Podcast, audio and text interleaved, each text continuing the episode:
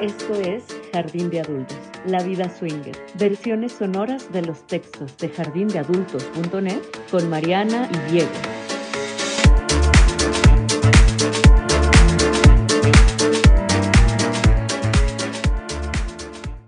Mi pareja quiere probar el swinging. ¿Cómo debo reaccionar?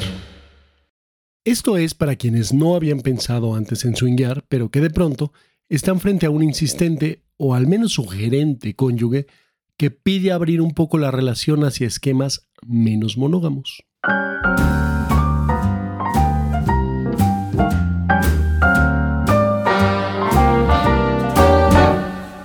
Primero un disclaimer.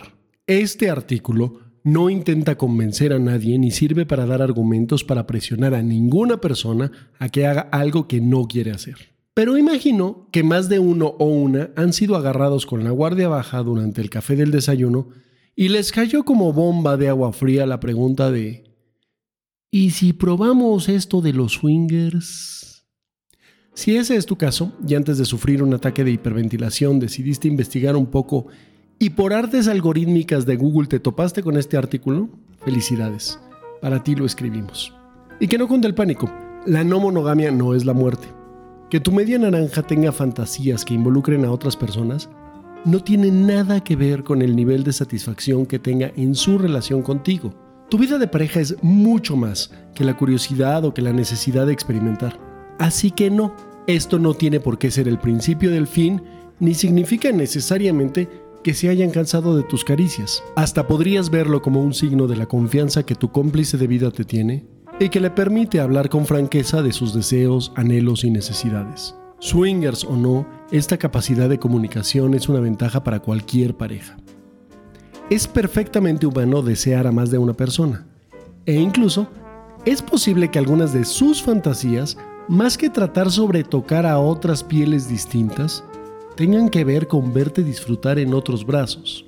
Puedes entonces relajarte y hacer una serie de cuestionamientos que te harán saber si esta práctica es o no para ustedes en este momento de sus vidas. Mientras tanto, Ten la certeza de que si tu decisión es negarte a la propuesta, estás en todo tu derecho y no hay nada de malo en ello.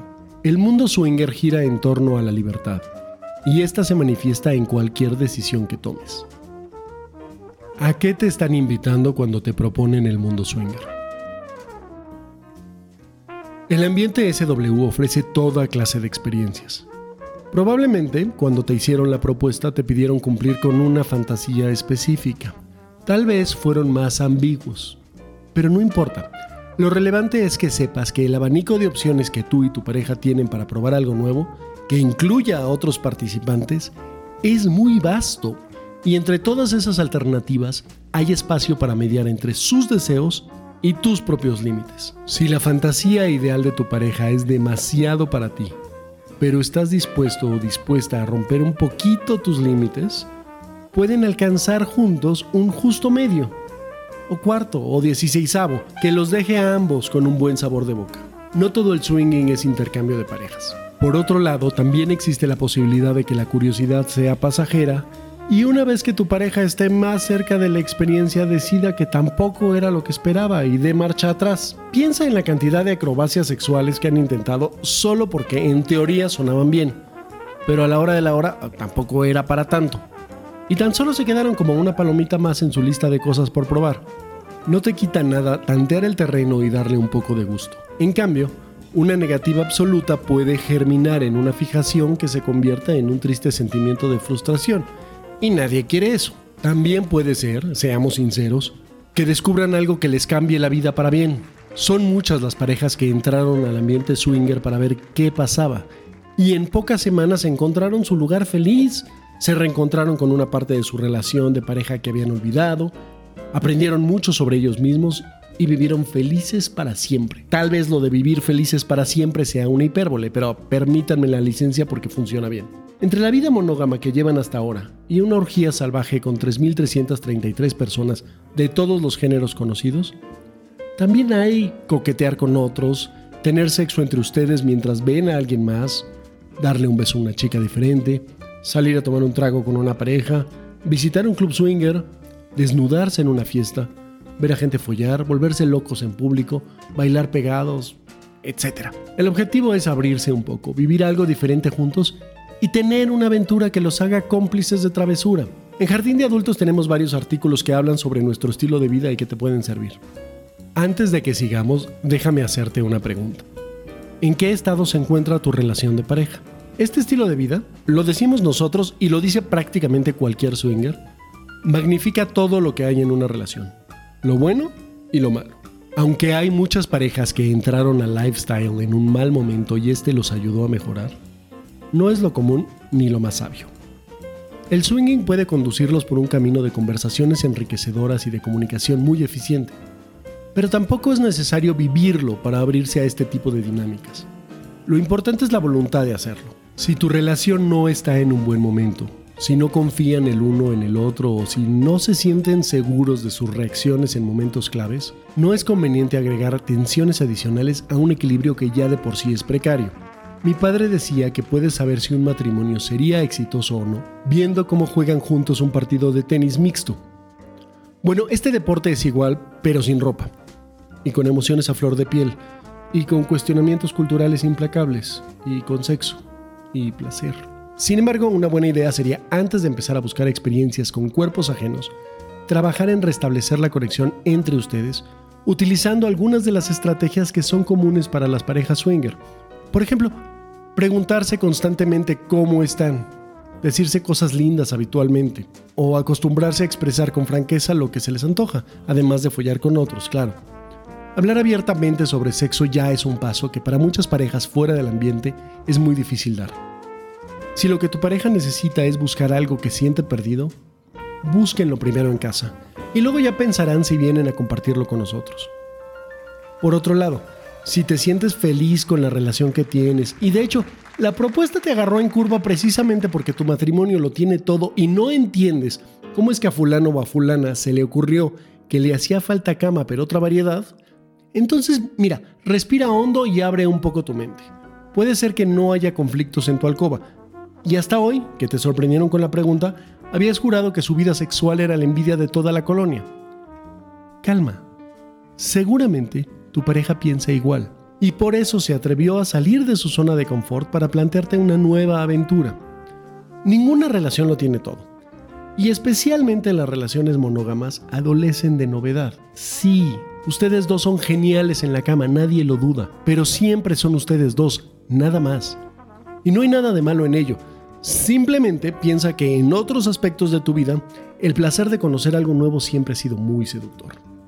Más allá de nuestros conceptos sobre el matrimonio y la propiedad privada, viene el caso un poco de honestidad y reconocer que a ti también se te antoja, aunque sea un poco, desviarte de la ruta establecida y tener historias que puedas ocultarle a tus padres. Lo mejor es que estás frente a la oportunidad de poder compartir esas historias con tu persona favorita y esta quiere hacerlo contigo.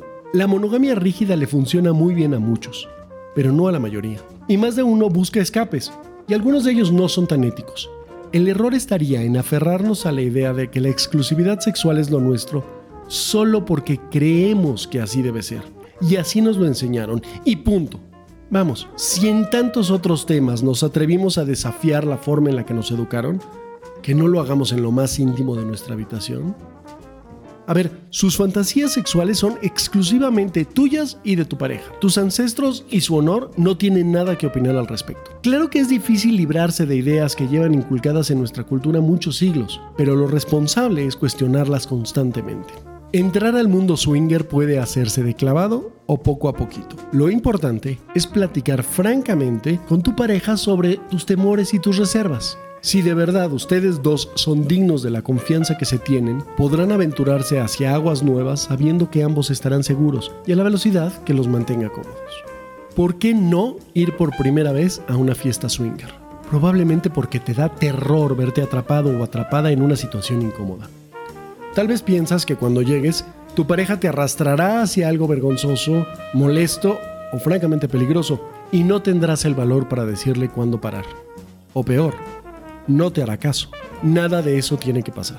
El secreto está en la confianza. Y la confianza se trata de ser digno de ella.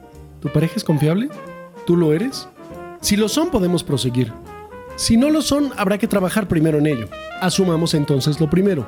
Pueden entonces establecer con toda claridad un contrato sobre lo aceptable y lo no aceptable en esa primera visita. Y si te lo estás preguntando, la respuesta es sí. Sí es posible ir a un club o a una fiesta solo a ver de qué se trata. ¿Con qué se sentirían cómodos los dos en esa primera aproximación? ¿Qué podría ocurrir si se dieran las circunstancias adecuadas y con la autorización expresa? ¿Qué está completamente fuera de la mesa? Mientras ustedes dos lo deciden, les dejamos una lista con posibles temas para que, si quieren, la usen como base. Pueden contestar juntos el cuestionario o hacerlo por separado. Y luego comparar respuestas. Para cada frase respondan si están dispuestos a probar, si no lo saben pero en el momento podrían definirlo, o si definitivamente no va a pasar. En caso de que uno diga no y el otro sí, el no siempre tiene preferencia. Enriquecer este contrato con sus propias ideas y adaptarlo a sus necesidades siempre será más útil. Después de su primera aproximación al medio swinger, pueden volver a revisar sus respuestas o agregar temas nuevos, pero hasta después, nunca durante. Ahí va. 1. ¿Podemos visitar un club o una fiesta o un hotel swinger? 2. ¿Estamos dispuestos a llevar ropa reveladora y atrevida? 3. ¿Haremos conversación con otras personas? 4. ¿Nos dejaremos abordar por otros? 5. ¿Es válido separarse para explorar el lugar? 6. ¿Es posible bailar con otras personas? 7. ¿Podemos tocar a otros que otros nos toquen mientras bailamos? 8. ¿Se puede coquetear? 9. ¿Estamos dispuestos a entrar al playroom a ver? 10. ¿Ella puede besar a otra mujer? 11. ¿Qué tanto puede avanzar con ella? 12. ¿Podemos tener sexo delante de otros sin participar con nadie más? 13. ¿Podemos dejarnos tocar por otros mientras tenemos sexo entre nosotros? 14. ¿Podemos besar a otras personas? 15. ¿Tocarlas? ¿Qué tanto? 16. ¿Es posible quitarse la ropa delante de la gente? ¿Estar en toples? 17. En caso de que nos inviten, ¿entraríamos al playroom con otra pareja? 18. ¿Se vale hacer o recibir sexo oral de otras personas? 19. ¿Se puede tener sexo penetrativo con otras personas? 20. ¿Podemos pedir los números telefónicos de quienes nos agraden? 21. ¿Podemos dar nuestros números telefónicos? En acuerdos de este tipo, recuerden que un no se puede es definitivo para toda la visita y solo se renegocia hasta el día siguiente, pero cualquier sí es revocable en todo momento. Haber aceptado la posibilidad de algo no significa comprometerse a llevarlo a cabo. El principio es que los dos se sientan seguros y protegidos siempre. La certeza de que se puede retroceder es, irónicamente, un gran asidero para avanzar la importancia de cumplir con los acuerdos que se establezcan está en que eso les dará la confianza para seguir probando otras alternativas. Recuerda que el swinging no es una carrera ni una escalera con peldaños que debas ir subiendo. Así que no te presiones. Es un estilo de vida que se trata de que ustedes disfruten haciendo lo que les gusta, lo que los hace sentir más unidos y lo que los emociona. El síndrome de la última oportunidad. Antes de cerrar este artículo, quisiéramos tocar un tema que es importante que hables con quien estás pensando iniciar en este viaje. Nosotros lo llamamos síndrome de la última oportunidad. Y aunque es más probable que le ocurra a tu pareja, que fue la que te propuso la aventura, también podría pasarte a ti. En las primeras aproximaciones al mundo swinger, todo es nuevo y excitante.